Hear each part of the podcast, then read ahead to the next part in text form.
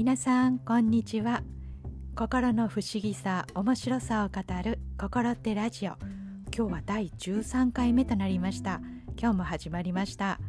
私は心っての浜田亜希と申します。どうぞよろしくお願いいたします。さて今日のテーマがですね白黒つけたくなる心の動きということです。これね思い当たる方ねたくさんいらっしゃると思うんですけどももちろん私もそうです。こちらはですね今回あのリスナーの方からあの質問をいただきましてね。ああとても興味深いと思いましてねそちらを掘り下げていければと思っていますのでそういった感じでねお送りできればと思っています。では本日も参りましょう。どうぞよろしくお願いいたします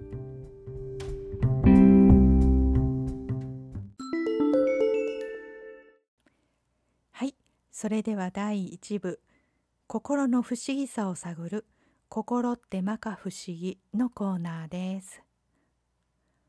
ではね本日のテーマが「白黒つけたくなる心の動き」ということにしてみました。皆さんもねこの白黒つけたくなるというね気持ち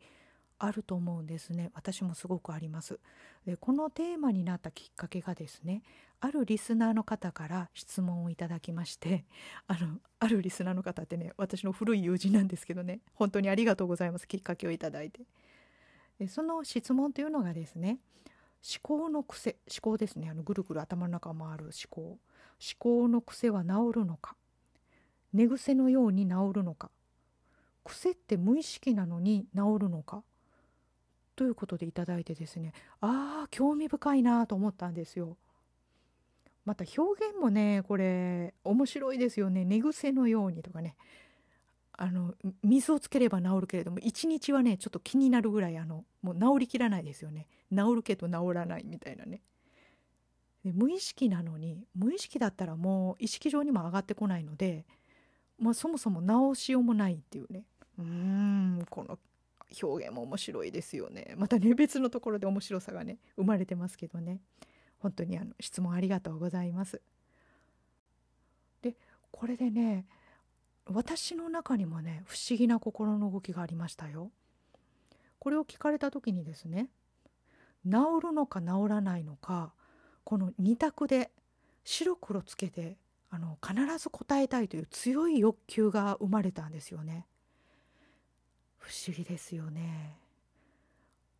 この質問にね治ると答えても治らないと答えてもこれってどちらも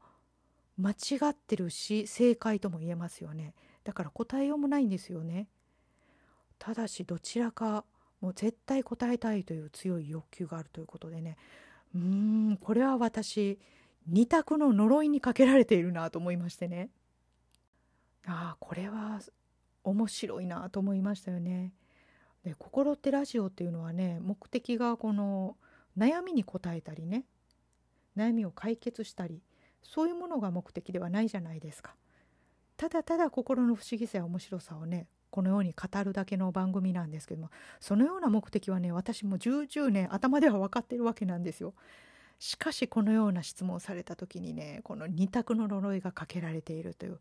まあこれがこう摩訶不思議ポイントでありますよね。でこの二択というもののねあのコミュニケーションの質というところのね違いを少し考えてみたんですよ。このイエス・ノーとかねこの正しいか間違いかで答えようとするとあの双方のコミュニケーションって一瞬で終わるじゃないですか。でも一瞬で終わったコミュニケーションってねあのじわりじわりとねあの心にダメージを与えると思いませんか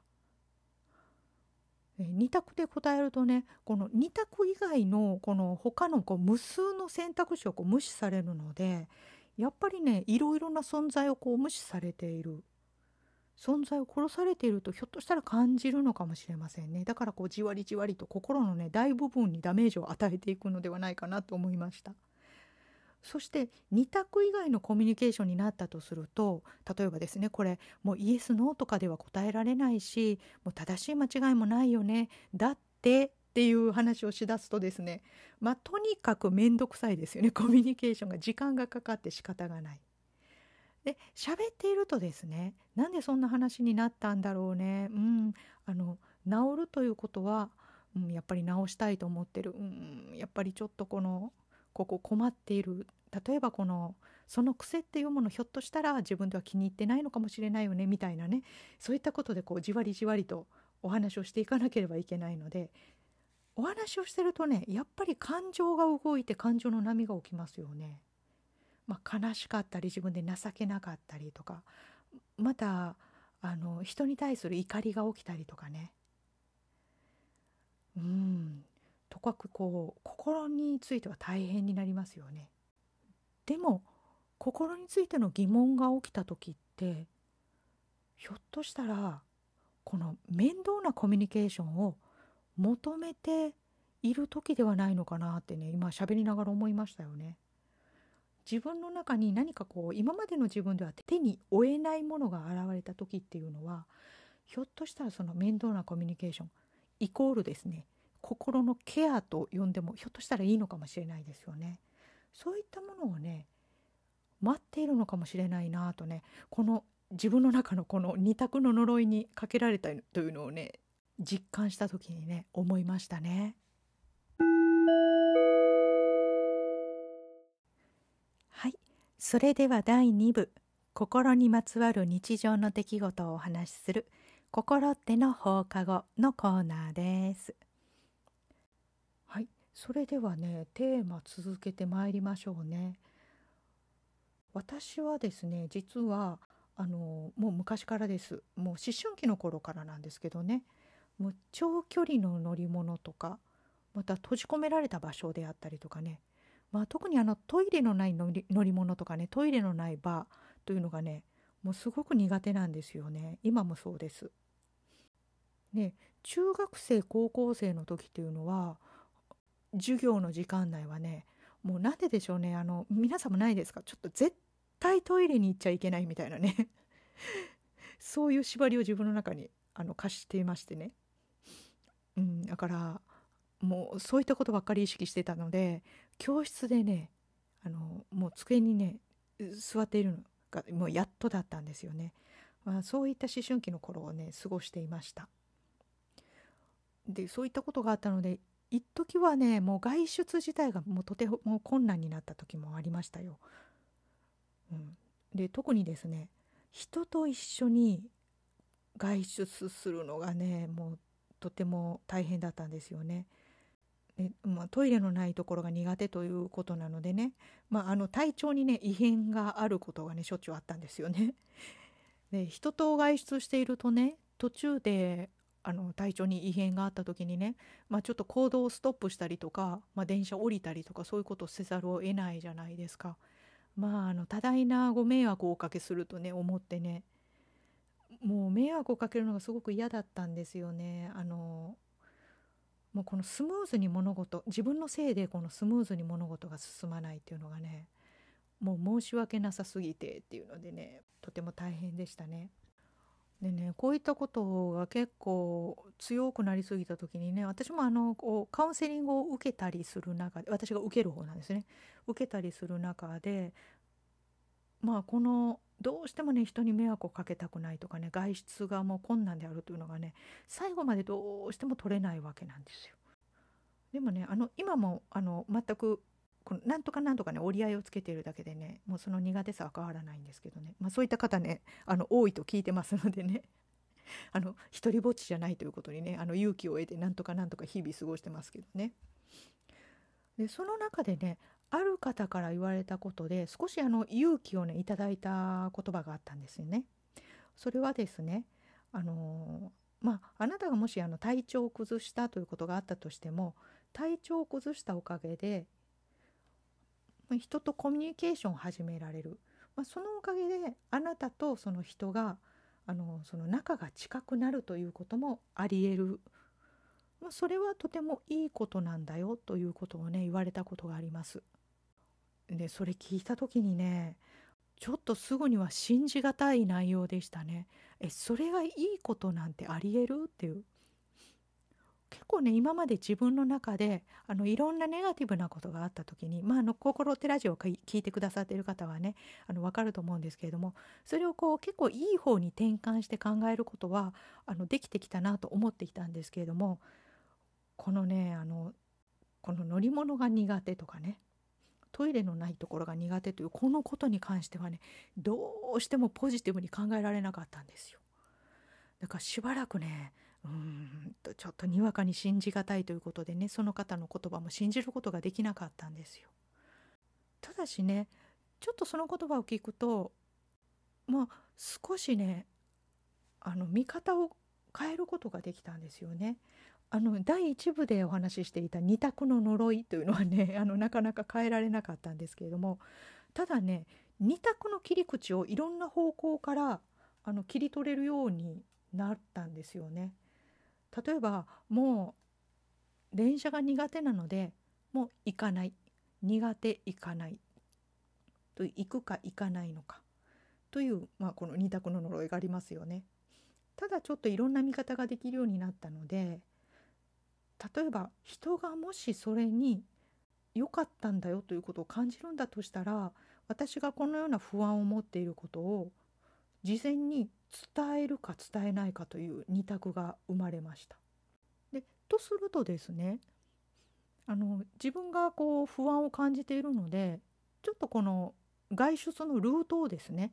自分で決めさせてもらえるんだろうかもらえられないんだろうかというのをねまたそういった二択だったりとかねあのいろんな方面から切り口が見えてきたんですよね。そうするともうあの苦手だからダメっていうねもう苦手とダメっていうのがぴっちゃりくっついているところが少しふんわりとこう広がったような感じがして少しねこの幅ができて考えのこの幅とかこうゆとりとかができるようになった感じがしたんですよね。そういうことでねあの二択の呪いをかけられた中でもですね人からこの言葉をかけられることによって少し変化を起こすこともできたんだなというような例となりましたね。お知らせです。心ってラジオではお便りを募集しています。番組へのご感想、ご自身の心の中のモヤモヤ、独自の掘り下げ方や推し情報などなどどのようなことでもお寄せください番組内で紹介させていただきます番組詳細にメールアドレスを記載していますのでそちらよりお送りくださいお待ちしております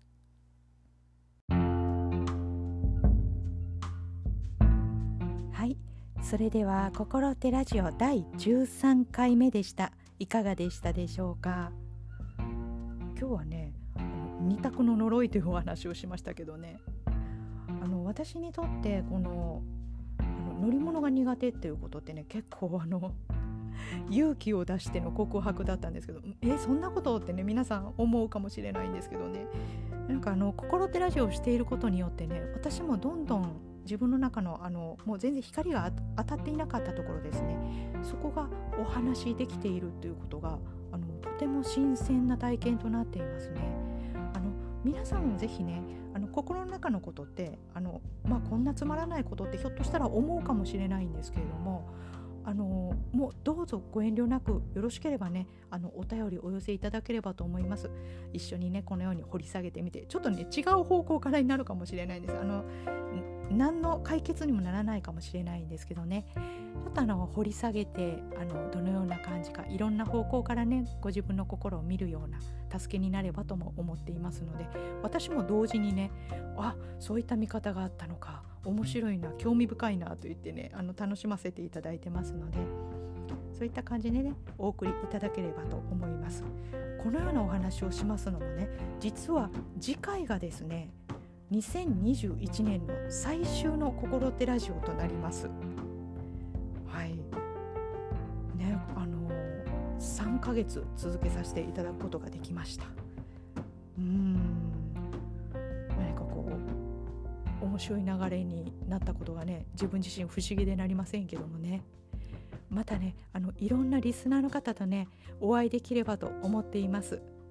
はい。では是非次回も聞いていただければと思います。心って浜田亜希でした。本日もありがとうございました。ごきげんよう。